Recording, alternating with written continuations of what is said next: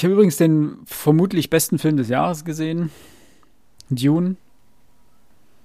Ein Meisterwerk. Ich habe mir den Trailer angeguckt und dachte so, nee, lieber nicht. Warum? Keine Ahnung. Bist du kein Science-Fiction-Film-Fan? Doch, aber das hat mich ja nur überhaupt nicht gecatcht. Das war so. mm, Ja, es tut mir leid. Der Film ist so krass. Er hat Bilder zum Niederknien. Bilder hat er. Bilder. Also wirklich großartige Kameraeinstellungen, großartige Bilder. Also nach Es ist The Revenant, ne, würde ich wirklich vorsichtig sein mit Aussagen wie großartige Bilder. Ähm, Warum? Weil der auch schon dafür gelobt wurde und du den nicht so geil fandest? Oder? Revenant war cool. War, ich habe zwar keine Ahnung, warum DiCaprio dafür den Oscar bekommen hat, ähm, zumal er vorher Zeit ein, eine Million Filme schon gedreht hat, wo er eher verdient hätte, aber die Kamera. Weil es Zeit war. Zeit war, ja, wahrscheinlich. Ja, wirklich. Also das ist so die gängige Meinung. Er war einfach dran. Und jetzt, irgendwann musstest du ihm mal den geben und vorher war halt jemand anders dran und dementsprechend hat er es in dem Fall dann einfach bekommen. Ich glaube, für den Django hat er ihn bloß deswegen nicht bekommen, weil der Walz den bekommen hat. Das wäre so. Weil da hätte er schon verdient gehabt. Das war. Aber egal. Ähm, Dune zurück. Ähm, ja. Großartig. Eine der besten Buchadaptionen, die ich seit langem gesehen habe. Okay. Ist ja nur der erste Teil des äh, ersten Buches quasi. Aber es wird ja auch nur das erste Buch verfilmt, weil das ja so die eigentliche Haupterzählung äh, Erzählung ist. Und der zweite Teil vermutlich 23, 24 wird er kommen. Grandios. Langsam erzählt, großartige Bilder, starke Dialoge, tolle Schauspieler. Was will man mehr, ne? Na gut. Na, Aber man muss Science-Fiction-Epos-mäßig Bock haben.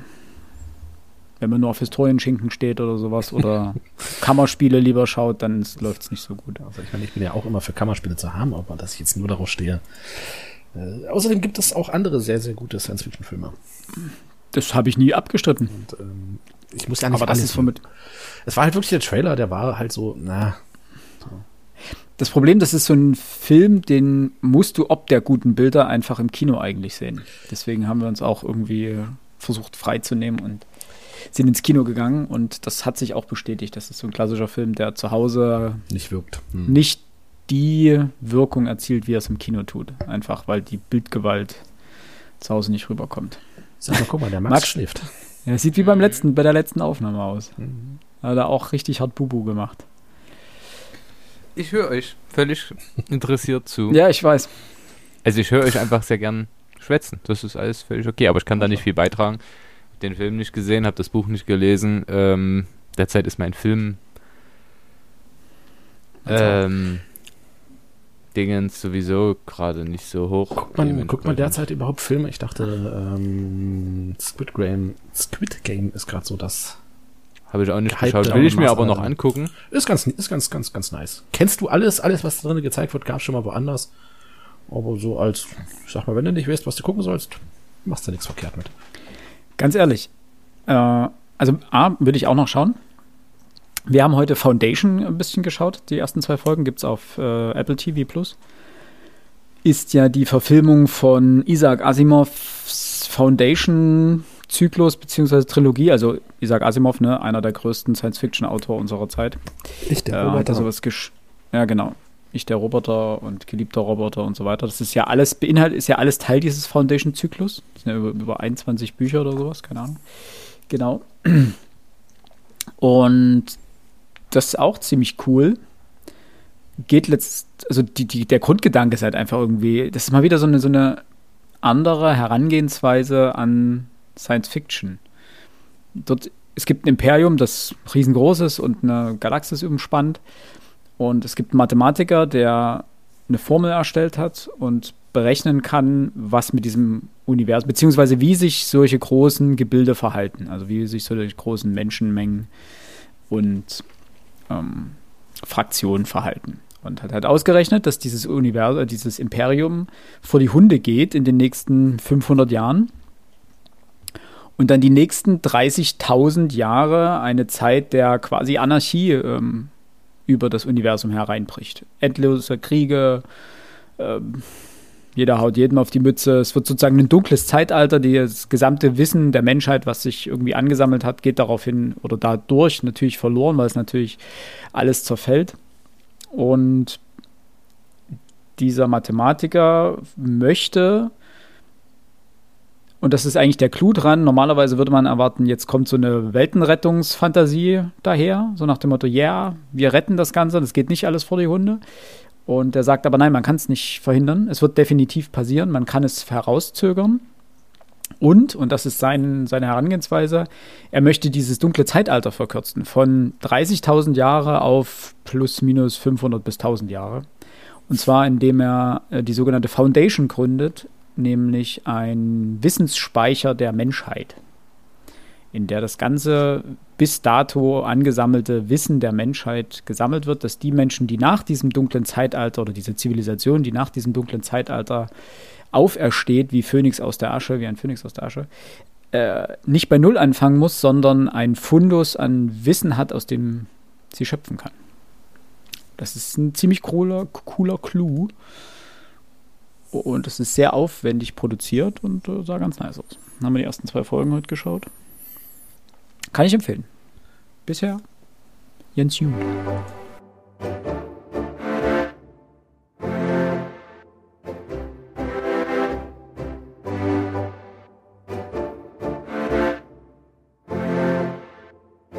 Herzlich willkommen äh, zu einer neuen Folge Frontispitz mit mir, Philipp, und natürlich meinen beiden liebsten Mitpodcastern Alex und Max, die heute auch wahnsinnig engagiert, wach und bereit sind, über Bücher zu reden. Willkommen. Willkommen. Hallo. wie das jedes Mal klingt, wie ich bin gerade aufgestanden. Nö, es geht. Bin schon ein paar Stunden wach. Ich möchte gerne über Bücher reden. Das ist schön. Weil, ich hatte es ja vorhin in unserem Vorgespräch schon angeteasert, ähm, der Urlaub kommt, die Ferien kommen.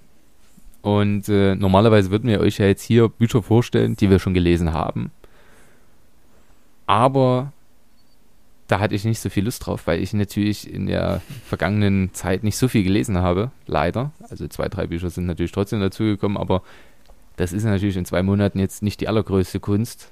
Ähm, Dementsprechend freue ich mich sehr auf, auf meinen ab Samstag beginnenden Urlaub, in dem ich mir vorgenommen, vorgenommen habe, mal wieder zwei, drei Bücher zu lesen in den zwei Wochen, die ich Zeit habe. Und äh, über die möchte ich gerne sprechen. Und natürlich ein Buch, das Philipp jetzt gerade eindringlich in die Kamera hält. Eines dieser drei Bücher, auch wenn das jetzt nicht zu denen gehört, die ich jetzt hier kurz benennen möchte, äh, ist auch der letzte Witcher-Band, natürlich. Ich werde mir auch ähm, Post-its und Kugelschreiber mitnehmen, damit ich ordentlich das Buch durcharbeiten kann. Es macht so viel Spaß. Also ich hatte ja irgendwie zwischendrin überhaupt gar keine Lust, dass dann im Zug dachte mir, oh, fange ich jetzt an, weiß ich nicht, oh, weiß ich nicht, hm. Und ab angefangen und bin dann ja, gerade auf Seite 300 oder sowas. Ich freue mich sehr auf die Aufnahme.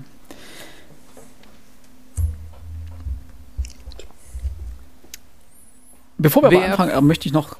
Ja. Wer von euch möchte denn den Anfang machen, wollte ich fragen, aber so ist natürlich noch einfacher. Ich wollte noch Danke für das äh, ganze freundliche Feedback äh, sagen, das ihr uns gegeben habt zur letzten Folge. Auch wenn sie ja wieder mal sehr lang war und äh, auch dazu, wir werden Alisa noch wahrscheinlich noch mal einladen zu einer weiteren Folge, hatten wir auch angekündigt am Ende. Sehr gern. Und ja, das nur dazu. Äh, Im Gegensatz zur Max Ankündigung werde ich allerdings ein Buch vorstellen, was ich gelesen habe und gleichzeitig einen Ausblick darauf geben, was ich bald lesen werde. Aber vielleicht fange ich lieber nicht an, sonst hört wieder keiner zu, weil es geht um Science Fiction. das, das, das machen wir, wenn, wenn, wenn Max und ich fertig sind. Äh, wir, wir gehen dann in eine Rohre und dann kannst du dir erzählen. genau, legt ja schon mal auf und ich war dann so alleine weiter. Hallo.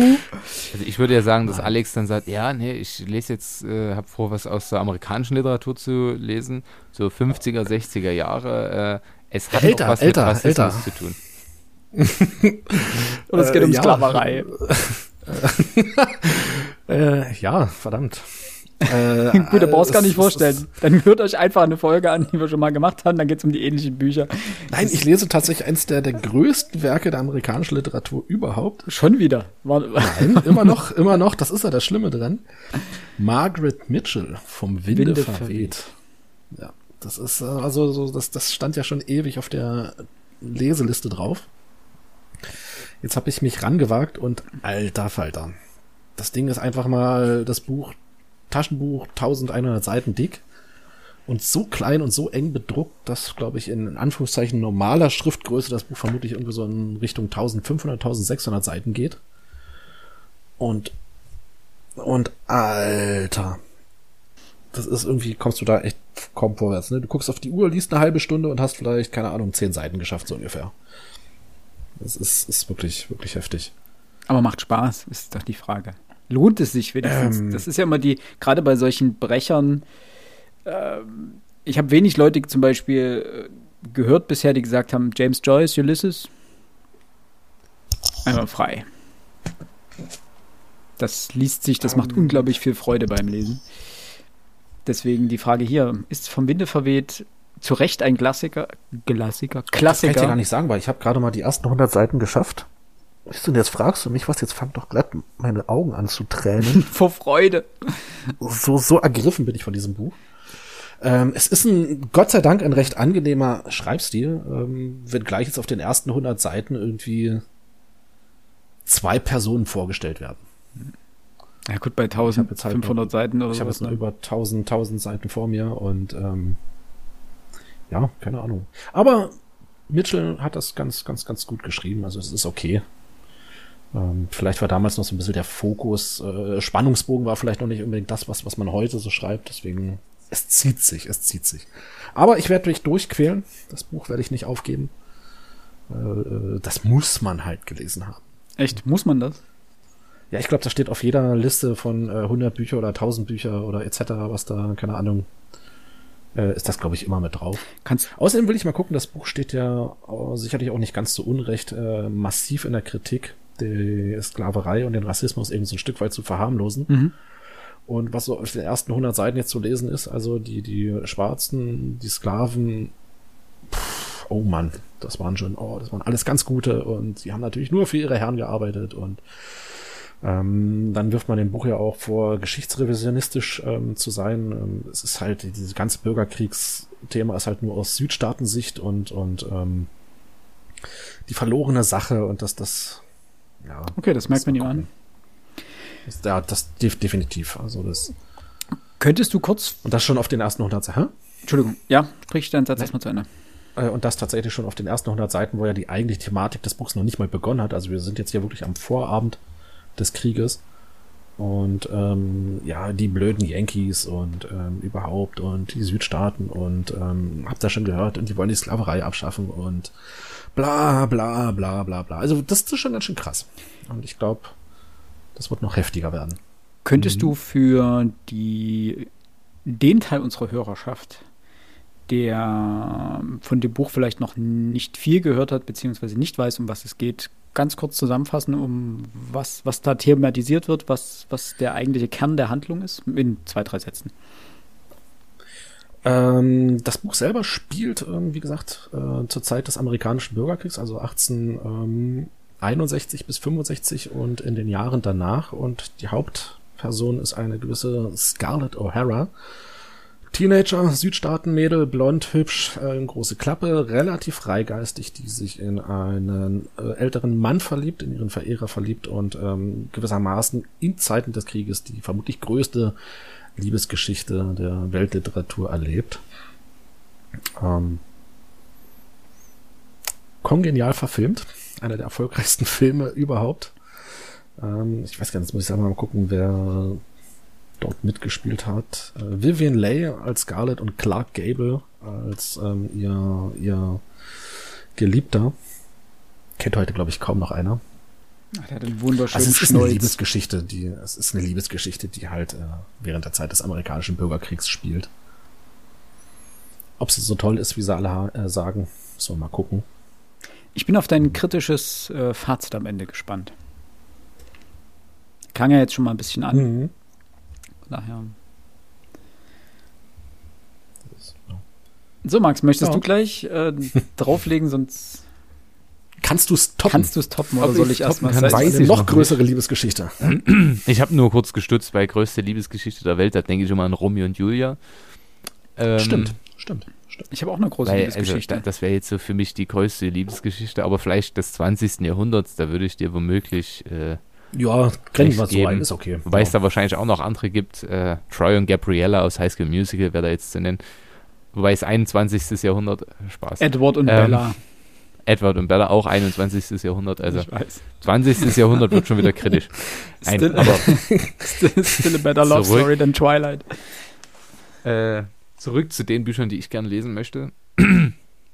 Vor einem halben Jahr, dreiviertel Jahr, also ich höre ja und sehe ja quasi stets das literarische Quartett.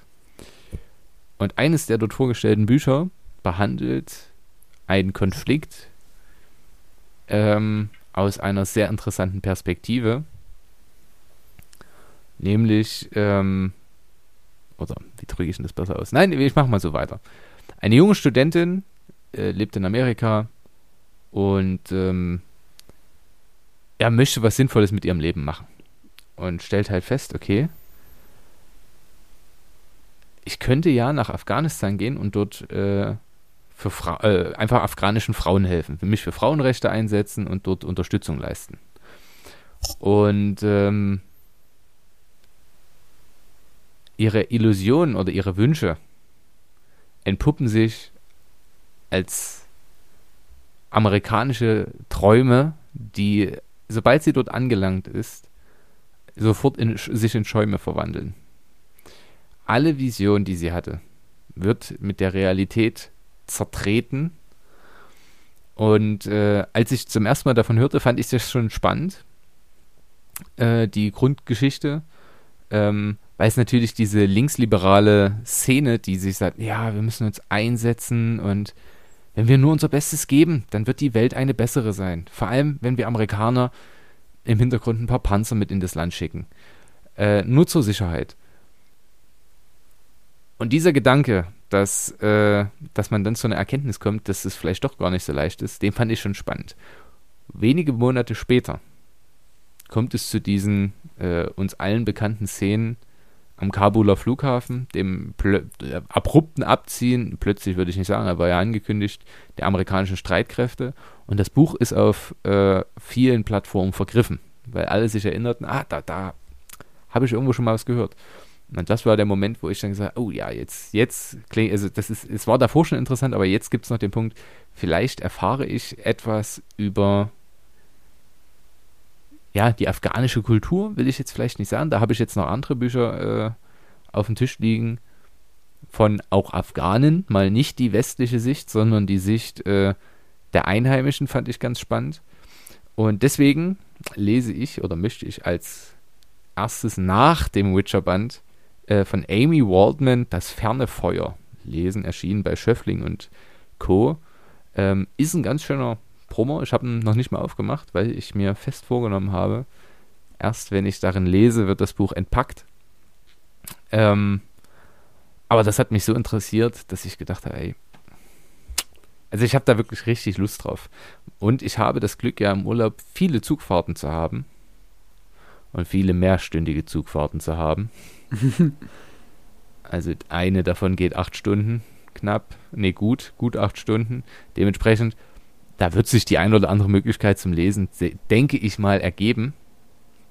Äh, und da kann ich mir schon vorstellen, okay, vielleicht schafft man hier das eine oder andere Büchlein.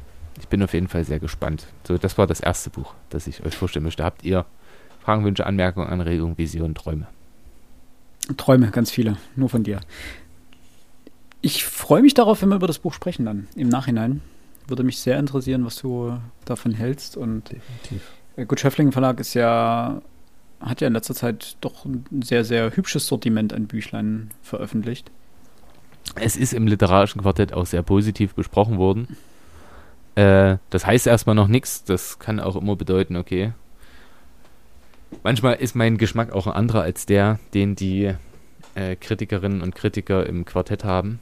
Aber grundsätzlich kann ich mir nicht vorstellen, dass es jetzt völliger Quatsch ist. Weil das äh, letzte Buch, das ich da vorgelesen habe, das mich so glück, oh, was heißt glücklich, ähm, so zufriedengestellt hat, war Yishai Sarit, ähm, Siegerin, ein israelischer Autor, der eben über diese Konflikte und die Militärausbildung in Israel schreibt und die zerplatzenden Illusionen. Denn Gewalt macht Spaß, wenn man am Computer sitzt und sie äh, einfach mitmachen kann, ohne dass man Konsequenzen zu wirschen hat. Sobald man vor Ort ist, ist die Sache dann doch nochmal eine ganz andere. Ja. Das sei nur zu dem anderen Buch erzählt. Fand ich auch großartig, habe ich auch in zwei, drei Tagen gelesen, weil ich es einfach so fesselnd fand.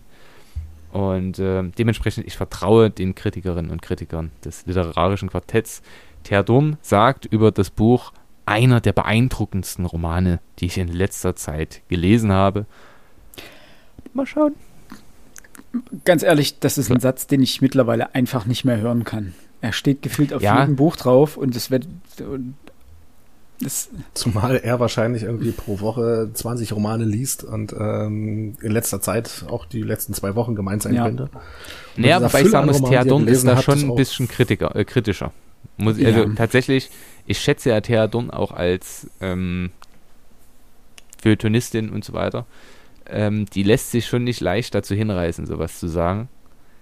Ähm, und die kann auch sehr kritisch mit Büchern umgehen, das muss man an der Stelle auch sagen. Auch mit erfolgreichen und auch gelobten Büchern kann sie, kann sie kritisch umgehen.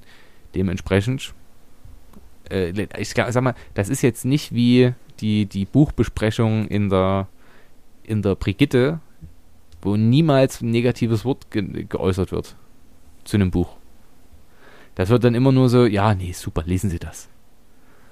Ja, weil ihr keine Verrisse habt. Aber Verrisse gehören genauso dazu, zu Literaturkritik, wie das Lob. Dementsprechend, ähm, wenn jemand auch kritisieren kann, also auch harsh kritisieren kann, dann kann man eine, äh, ein Lob dann auch besonders wertschätzen. Ja, das stimmt dazu sei ja natürlich, wie immer noch gesagt, auch wenn es ein gutes Buch ist und wenn es ein hochgelobtes Buch ist und ein Buch ist, was auf irgendeiner Must-Read-Liste erscheint, äh, ist es auch immer noch kein Beinbruch, wenn man es selber nicht mag. Also es gibt keine Bücher, die man mögen muss. Und es gibt einige Bücher, wo man vielleicht darüber streiten kann, ob man sie gelesen haben sollte, selbst wenn man sie nicht mag. Aber es bleibt einem dann immer noch frei zu sagen, ähm, Nee, fand ich nicht gut. Hat mir einfach nicht gefallen vom Schreibstil, vom. Ich hatte keinen Zugang zum Inhalt und es kann trotzdem noch ein gutes Buch sein, unabhängig davon. Also man muss sich da auch nicht vom, von der Meinung des Feuilletons oder von Kritikern etc. irgendwas vorschreiben lassen. Oder sich da irgendwie unter Druck setzen lassen. Und so dieser falsche Ehrgeiz, ich weiß nicht, hattet ihr den früher auch so ein bisschen so, jedes Buch, was ich anfange, muss ich auch zu Ende lesen? Hattet ihr, gab es mal bei euch so eine Phase? Es gibt einzelne Bücher, auf die das zutrifft, aber ähm, ich habe auch genug Bücher abgebrochen. Ja, ich dann später auch, aber ich hatte so mit, keine Ahnung, 15, 14, 15, 16 irgendwie so eine Phase, wo ich ähm, wo ich das erste Mal drüber nachgedacht habe. Ne? Also früher, vorher habe ich auch Bücher gelesen und wahrscheinlich auch abgebrochen, aber einfach nicht drüber nachgedacht, weil das dann einfach als Kind irgendwie dann halt liegen blieb, wenn es halt nicht interessant war. Und dann aber so drüber nachgedacht und mir gedacht, nee, wenn ich ein Buch anfange, ich kann es ja erst beurteilen, wenn ich es zu Ende gelesen habe. Und davon bin ich dann sehr schnell irgendwann wieder weggekommen. Das Leben ist zu kurz für schlechte ja, Literatur. Genau, wenn du das einmal festgestellt hast, dass es viel zu viele Bücher gibt und auch viel zu viele gute Bücher, dann, aber das hat man ja alles schon mal thematisiert. Ja, ja.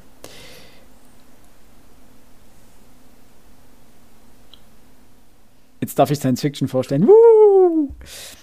Gute Science Fiction, harte Science Fiction, verfilmte Science Fiction, Matt Damon.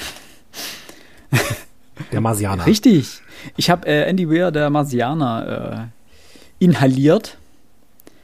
Und also, ich muss dazu sagen, ich habe vor ein paar Jahren den Film gesehen, fand ihn richtig cool, war nicht das, was ich erwartet hatte und bin jetzt durch Zufall auf das Buch gestoßen. Und ist das gut. Okay. Also inhaltlich kurz umrissen, äh, es spielt in unserer Zeit vielleicht äh, in plus fünf Jahren oder sowas. Also die, die Menschen, die Menschheit hat eine bemannte Mission zum Mars geschickt. Äh, sechs Astronauten sind hingeflogen, haben ein Zelt, Habitatzelt aufgebaut, sollten ein paar Tage dort bleiben, also eine gewisse Anzahl an Tagen dort bleiben, äh, Bodenproben nehmen. Also alles sehr bodenständige Raumfahrt, Bodenproben nehmen, ein paar Forschungsdaten sammeln und dann wieder zurückfliegen.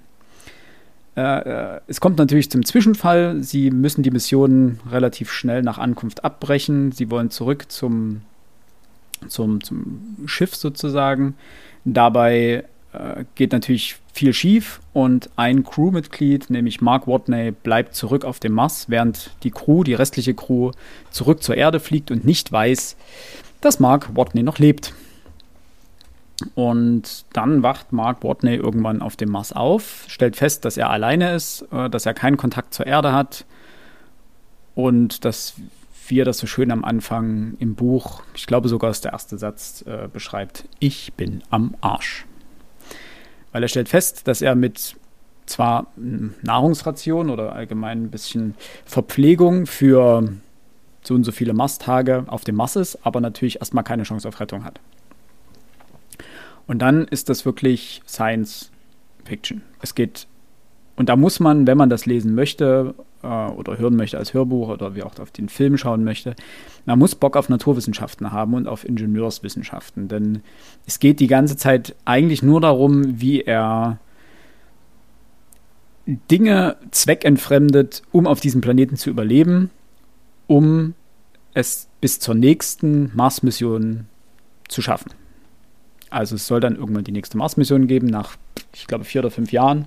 Und so lange will er überleben das ist die, die, die Ausgangslage sozusagen. Was dann passiert, möchte ich jetzt nicht spoilern, aber er fängt dann an, Dinge anzupflanzen auf diesem Planeten. Und wie er das bewerkstelligt, wird halt alles minutiös erklärt. Also was er umfunktioniert, welche technischen Geräte es gibt, äh, was er daraus macht, wie er versucht, Feuer zu machen mit nicht brennbaren Materialien und ob das so eine coole Idee ist, ähm, auf einem Mars Feuer zu machen. Und es ist grandios spannend. Es ist zynisch bis zum gewissen Teil dadurch freiwillig bzw. unfreiwillig komisch. Ähm, zumindest der erste Teil des Buches ist komplett im Logbuchstil geschrieben. Das heißt, man bekommt immer nur die Sicht vor oder nachdem er etwas getan hat, ähm, zu lesen. Das heißt, er sagt, okay, ich werde jetzt versuchen, hier Feuer zu machen. Wenn ich mich nicht nochmal melde, bin ich wahrscheinlich tot. Und dann kommt es der nächste Logbucheintrag und er berichtet davon, was er getan hat und ob es funktioniert hat oder nicht. Und durch diesen Stil wird A, der Leser direkt angesprochen, was ziemlich cool ist, weil man so in direkten Kontakt beziehungsweise ähm, in direkten ja, Monologvers äh, mit Mark Watney steht. Und das hat eine ziemlich coole Sogwirkung, weil man immer darauf wartet, so, ja, was, was, was hat er, hat er es geschafft? Hat er, hat er was, ist, ist was schiefgegangen? Was konnte schiefgehen? Und interessanterweise gab es vor, ich glaube, fünf Jahren äh, irgendeinen YouTube-Kanal, hat sich, ich weiß nicht, Filmkritik oder irgend sowas, äh, eben in Bezug auf den Film zur ESA begeben, zur European Space Association und mal nachgefragt, wie realistisch dieses Buch bzw. der Film denn sind oder denn sein können. Und unterm Strich kam raus, dass der Andy Weir, also der Autor des Buches, sich unglaublich gut in die ganze Materie eingelesen hat und das Ganze bis auf ein paar autorische Freiheiten äh, oder schriftstellerische Freiheiten sehr realitätsnah ist, beziehungsweise so ist, dass wenn die Menschheit soweit ist, eine bemannte Mission zum Mars durchzuführen, dann wären diese Dinge auch möglich. Ähm, und das ist ziemlich beeindruckend. Und man muss Bock auf diesen Naturwissenschafts-Nerd-Kram ein bisschen haben aber wenn man dem nicht ganz auf Kriegsfuß gegenübersteht, äh, ist das sehr gut zugänglich geschrieben und macht richtig, richtig viel Spaß. Also ich habe das wirklich inhaliert. Es war einfach großartig. Ich kann auch das Hörbuch nur empfehlen. Ähm, grandios gelesen. Und dementsprechend werde ich mich jetzt gleich morgen oder übermorgen auf äh, den nächsten Roman von ihm stürzen, nämlich äh, Der Astronaut. Ist eine ähnliche Geschichte mit einer ähnlichen Herangehensweise. Es geht wieder um einen Astronauten, der namensgebend, äh, in dem Fall aber ein bisschen mehr Fiction auf einem Kolonisationsschiff ist, das nah zu einem, zum Tau Ceti-System fliegt und er wacht alleine auf diesem Kolonisationsschiff auf und alle anderen sind tot. Das ist so die Ausgangslage bei dem zweiten oder bei dem neuen Roman sozusagen. Und ansonsten schlägt der, soweit ich das gehört habe, bisher in die gleiche Kerbe. Also es geht wieder um Wissenschaft, Naturwissenschaft. Und dementsprechend meinte ich vorhin, das ist auch so ein bisschen eine Liebesgeschichte, nämlich die, die Liebe zur, zur Wissenschaft. Also das sei wirklich jedem ans Herz gelegt, der in irgendeiner Form da Zugang dazu hat. Max? Also ich mochte den Film äh, The Martian oder der Marsianer sehr und muss sagen, die Naturwissenschaft, wie sie dort ja interpretiert wird und dargestellt wird, das ist ja erstmal, äh, das ist so Galileohaft, drücke ich es mal aus, dass selbst eine Laie oder ein Laie wie ich nachvollziehen kann, okay, das könnte jetzt funktionieren. Und äh, der Vorteil ist, und ich glaube, das äh, macht auch einen großen Teil der äh, Kreativität, was heißt Kreativität, der Möglichkeiten so eines solchen Buches aus. Astronauten sind ja meistens clevere Köpfe. Und dadurch kann man ja immer davon ausgehen, ja, es ist schon realistisch, dass er auf die Idee kommt. Sonst wäre er gar nicht erst mit dort hochgeflogen. Weil stellen wir uns das Ganze vor wie bei. Das klingt jetzt ganz doof, aber ähm, das Haus des Geldes, die sind auch dort drin. Aber dort hast du halt auch sehr viele Vollidioten, die nicht auf die simpelsten Sachen kommen, weswegen diese Serie so unfassbar nervig für mich ist und war. Und ich habe nur Bin zwei Folgen gesehen, aber die haben mir schon völlig dir. gereicht. Äh, ich habe heute dazu einen extrem guten Gedanken gehört. Und ich äh, im Nachhinein muss ich, denke ich mir, ja, das stimmt völlig.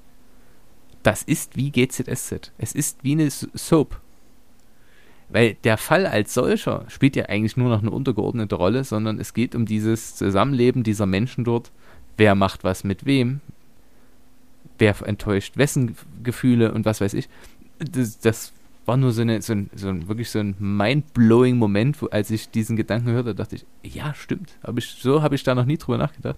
Ähm, und das finde ich beim Marsianer sehr, sehr cool. Indes, wie gut ist die Umsetzung oder wie buchnah ist die Umsetzung des Hollywood-Streifens? Ist jetzt schon eine Weile her, dass ich den, äh, den Film gesehen habe. Äh, aber er ist relativ nah dran. Oder andersrum, er ist ziemlich nah dran und folgt dem wirklich sehr akkurat. Lässt natürlich ein paar Sachen aus. Das Buch ist halt deutlich umfangreicher. Ähm, und der Film präsentiert das Ganze zugänglicher. Deswegen meinte ich, du musst, wenn du das Buch liest, schon wirklich Bock auf Wissenschaft in gewisser Art haben, weil er teilweise einfach zehn Minuten lang über, keine Ahnung, 20 Seiten darüber schreibt, wie er jetzt irgendwas umbaut, was er dafür tut, um den gewünschten Effekt zu erzielen. Also er ist so ein bisschen der MacGyver des Mars.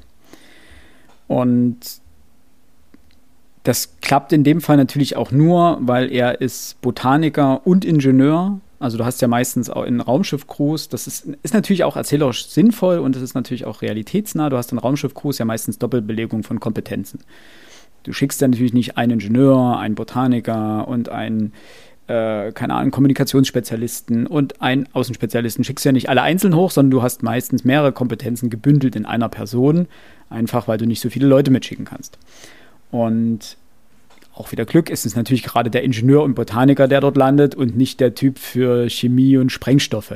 Klar, aber ein Buch wäre halt auch langsam langweilig, nicht langsam, wäre langweilig, wenn es heißen würde, ja, okay, der Kommunikationsspezialist ist gelandet, ist verhungert, Buch zu Ende. Also von daher so viel muss man dem dann auch einfach zugestehen, weil ja immer wieder die Leute um die Ecke kommen und sagen, ja, das ist ja aber auch ganz viel Zufall, dass gerade der und das, das, das gerade kann. Ja, ansonsten wäre es halt langweilig und es wäre eine doofe Geschichte. Also, aber ansonsten richtig gut. Also der Film ist sehr nah dran. Äh, ich finde äh, Matt Damon super in der Rolle. Also der, der passt da auch, der hat es ja auch sowieso als Schauspieler sehr gut entwickelt. Und ja, Max? Ich möchte zu dieser Sache, ja, warum ist da nicht der Kommunikationsspezialist gelandet, folgendes Gegenbeispiel anbringen. Das ist, als würde man bei Romeo und Julia von Shakespeare sagen, ne, vielleicht verstehen sich die Familien ja auch. Ja, toll, dann heiraten die und dann ist das Buch nach zwölf Seiten vorbei. So, Ja. wir brauchen doch einen Konflikt. Ja. Oder eben irgendeine Prämisse, sonst funktioniert das alles nicht. Und das ist doch die Idee von Schriftstellerei, dass ich Prämissen schaffe, die mir eine konfliktträchtige, kontroverse bestenfalls sogar interessante Handlung geben. Ansonsten kann ich einfach ähm, Poetry Slammer werden. okay, das war einfach ein böser Seitenhieb, aber uh. äh, ja, ich verstehe das einfach manchmal nicht. Also es gibt so Kritiken, die kann ich dann wirklich beileibe nicht mehr nachvollziehen. Das, das ergibt für mich einfach keinen Sinn. Ist eine, ja. eine Geschichte kann unplausibel sein, eine Geschichte kann unkreativ sein. Das ist völlig legitim, aber doch nicht. Ja, also das finde ich jetzt blöd. Und natürlich, wenn jemand zu viele solche Kniffe hat, also wenn dann mitten im Film plötzlich auffällt, ja, und der ist auch richtig guter Jazzpianist. Das wäre dann irgendwann so, und braucht das jetzt? Diese Knowledge braucht er, um irgendein Rätsel zu lösen. Das wäre natürlich völliger Murks, aber sobald es, solange es irgendwo plausibel ist, ist finde ich das völlig akzeptabel. Und das ist es. Also es ist von Anfang bis Ende kohärent. Es ergibt sich alles aus seinen Kompetenzen, die er dort mit hinbringt. Und ist mir jedenfalls, gut, ich habe es auch wirklich, wie gesagt, sehr inhaliert, aber es ist mir nichts aufgefallen, wo ich drüber ge gestolpert wäre, wo ich gesagt, na, das ist jetzt sehr. Also klar, es geht immer wieder Dinge schief, aber auch das ist in so einer feindlichen Umgebung durchaus nachvollziehbar. Ich bin jetzt gespannt auf das zweite Buch, was, also ob sich dieses, diese Masche abnutzt ein bisschen. Ne? Es ist wieder ein Typ alleine in dem Fall nicht auf einem Planeten, sondern auf einer Raumstation oder beziehungsweise auf einem Raumschiff. Und jetzt stellt natürlich wieder andere Anforderungen, stellt andre, wieder andere Möglichkeiten zur Verfügung, aber da ist die Frage jetzt, wie, ob sich das ein bisschen abnutzt. Also ich denke mal, wenn der jetzt, wenn Andy Weir jetzt, keine Ahnung, 30 solche Bücher schreibt, dann wird es auch irgendwann genug sein. Und dann wird man die auch nicht mehr lesen, aber bisher. Alex? Ähm, zwei Sachen. Ähm, das Buch ist ja relativ wirklichkeitsnah dahingehend. Das ist übrigens, ich glaube 2015 hatte ich jetzt gerade gelesen, äh, als Wissenschaftsbuch ausgezeichnet worden. Okay. Das finde ich ziemlich cool.